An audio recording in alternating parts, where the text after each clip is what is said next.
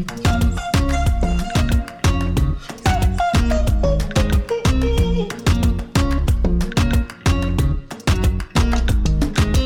si on ouvrait la fenêtre en grand Bienvenue, merci d'être à l'écoute. Vous avez rendez-vous avec votre podcast Ouvrons la fenêtre. Je suis Sophie Noailles, journaliste, et je souhaite continuer à donner la parole dans un monde où tout se vaut pour y voir un peu plus clair et puis comprendre. Je vous invite donc au fil de mes émissions à ouvrir ensemble nos fenêtres grâce à des tranches de vie qui font sens, des livres et leurs auteurs, des personnalités qui nous emmènent par les chemins de traverse pour nous aider à élargir nos horizons et notre réflexion. Allez, ouvrons la fenêtre, le podcast aéré est fait pour vous, c'est parti.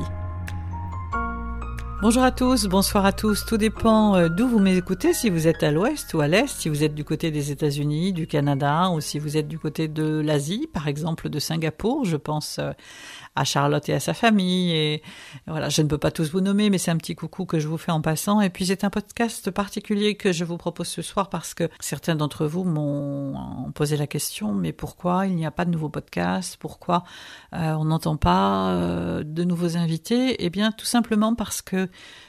euh, matériellement, j'avais besoin de retrouver un travail et donc j'ai accepté un CDD en remplacement. Et je ne me suis pas organisée à temps pour enregistrer des podcasts en avance, donc euh, je n'ai pas eu le temps jusqu'à maintenant de d'enregistrer un podcast euh, par semaine. Donc voilà, mais je voulais vous prévenir que ce podcast va continuer, qu'il continue sa vie. Et là vous êtes toujours assez nombreux à l'écouter, à le partager, à pour certains vous êtes nouveaux d'ailleurs à le découvrir, donc c'est génial, c'est super et je vous en remercie. Et puis, euh, il va continuer. Donc, euh, pas forcément sur la même régularité. Je ne sais pas si ce sera de façon hebdomadaire ou une fois par mois, on va voir en fonction de l'organisation, mais euh, il y a déjà quelques noms que j'ai en tête et qui sont prévus pour des enregistrements, donc voilà. Et puis la période fait que c'est parfois difficile donc de de se rencontrer pour des podcasts parce que moi je, ne tiens pas à, en fin de compte enregistrer les gens à distance j'ai envie de maintenir cette rencontre avec la personne et c'est très important parce que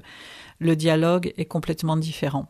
Le dialogue euh, euh, est beaucoup plus profond euh, et naturel quand on est physiquement présent.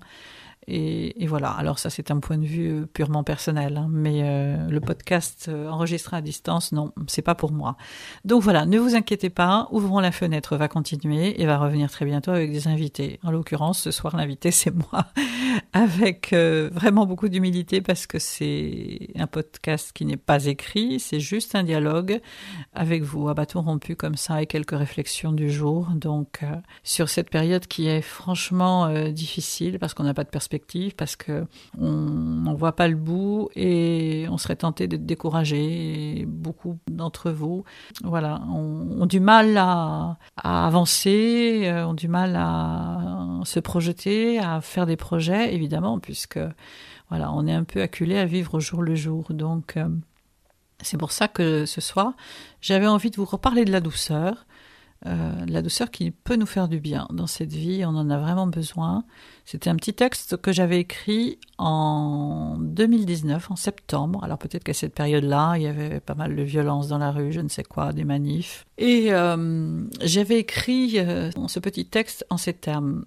Comme cela fait du bien de rencontrer et de cultiver la douceur dans ce brouhaha épuisant, cette violence intérieure extériorisée dans les rues et sur les trottoirs urbains, ces tensions et ce stress généré par nous-mêmes, par les autres, par les médias, ces épreuves petites et grandes qui nous assaillent, que nous traversons, que ce soit en famille, que ce soit euh, au travail, que ce soit par la maladie, alors la maladie chez nos proches, chez nos parents, pour nous-mêmes, eh bien euh, la douceur nous fait du bien. Et comme le bien, elle ne fait pas de bruit, elle ne s'impose pas, elle nous enveloppe, elle nous conforte, elle nous apaise tout naturellement.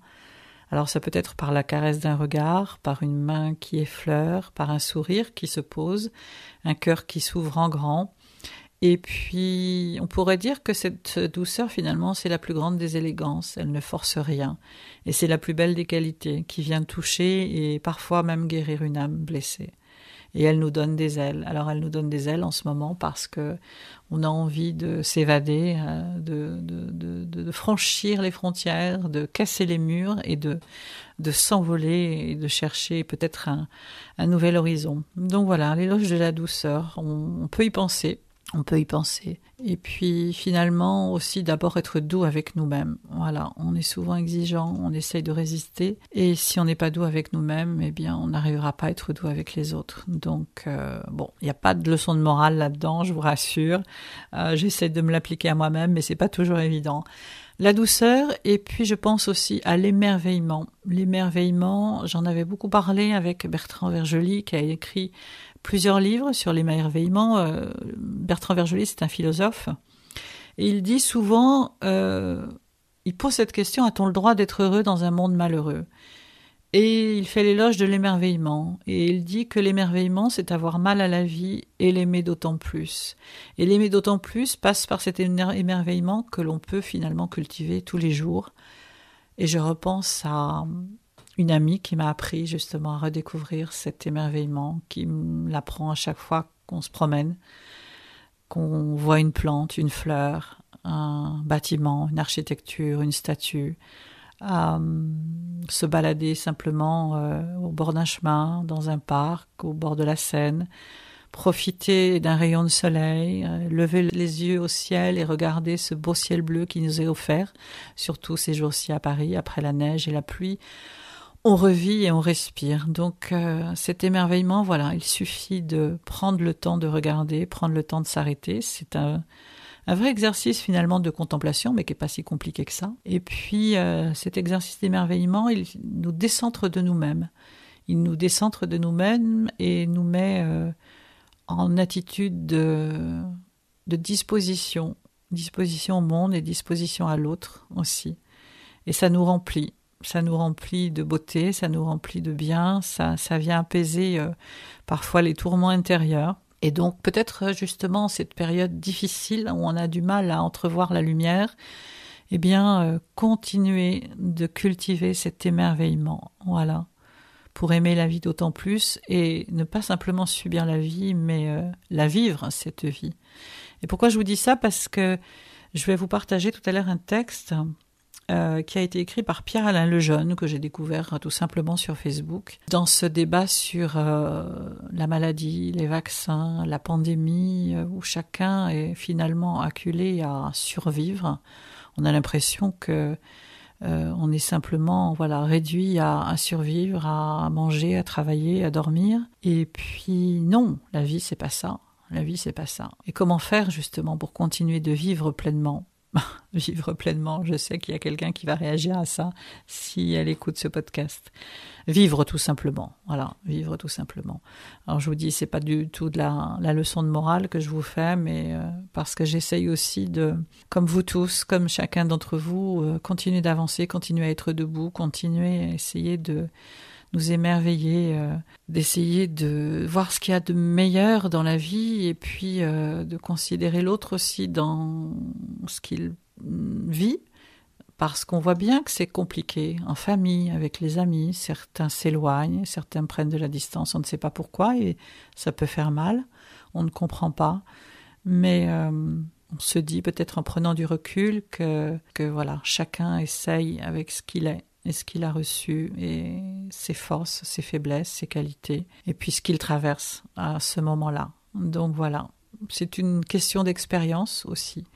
Donc l'éloge de la douceur et puis l'éloge de l'émerveillement et puis euh, je vous laisse tout simplement écouter ce texte. Alors certains euh, réagiront peut-être, euh, certains seront déconcertés, certains seront peut-être choqués par ces propos-là ou euh, n'aimeront pas le ton, mais bon, voilà, c'est le jeu. Je vous laisse l'écouter et puis surtout, prenez soin de vous et je vous retrouve très bientôt avec un nouveau podcast et un nouvel invité. À bientôt.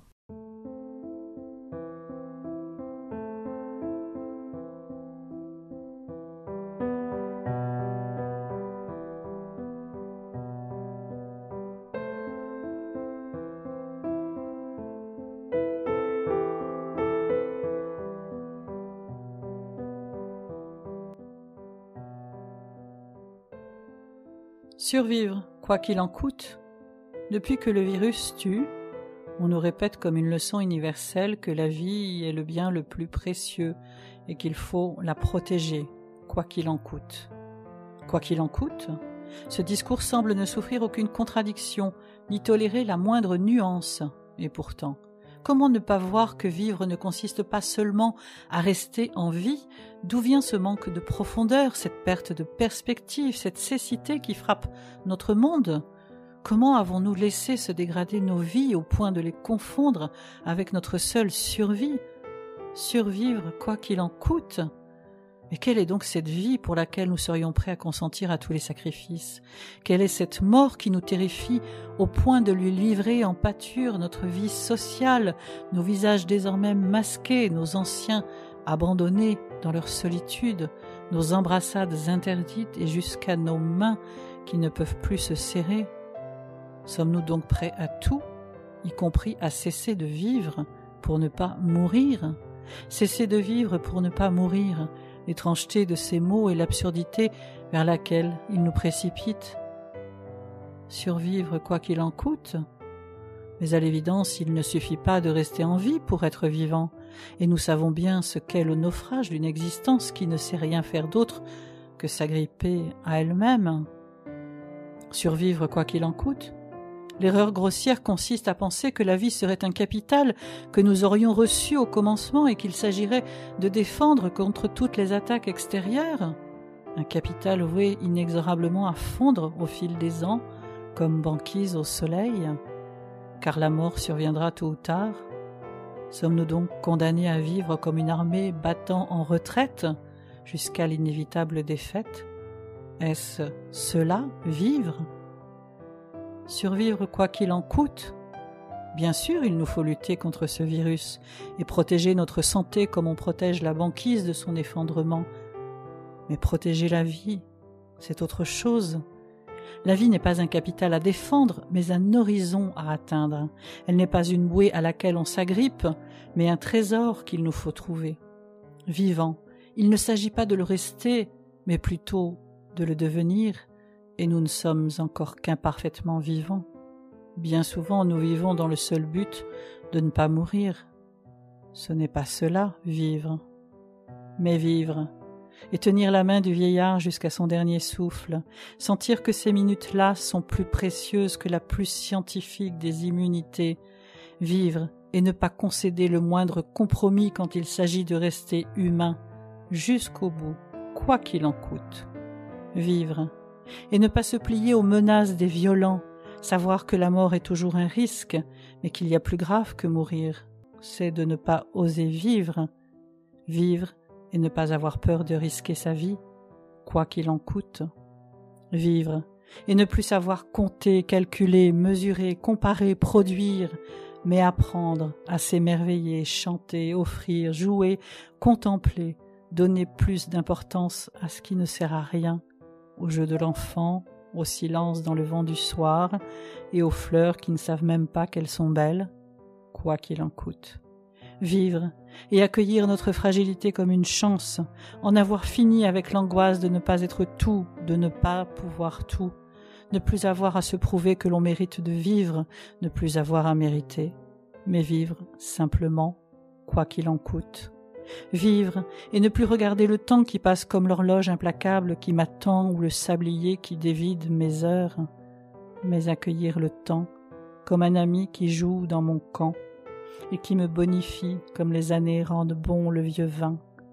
Vivre et ne plus avoir peur de vieillir, de se rider, de se courber et de faiblir, quoi qu'il en coûte. C'est cela, vivre, c'est cette vie-là qu'il nous faut défendre, quoi qu'il en coûte, quitte à en mourir, mourir sans doute, mais mourir vivant, vivre et ne plus avoir peur de mourir, vivre et ne plus avoir peur de vivre enfin.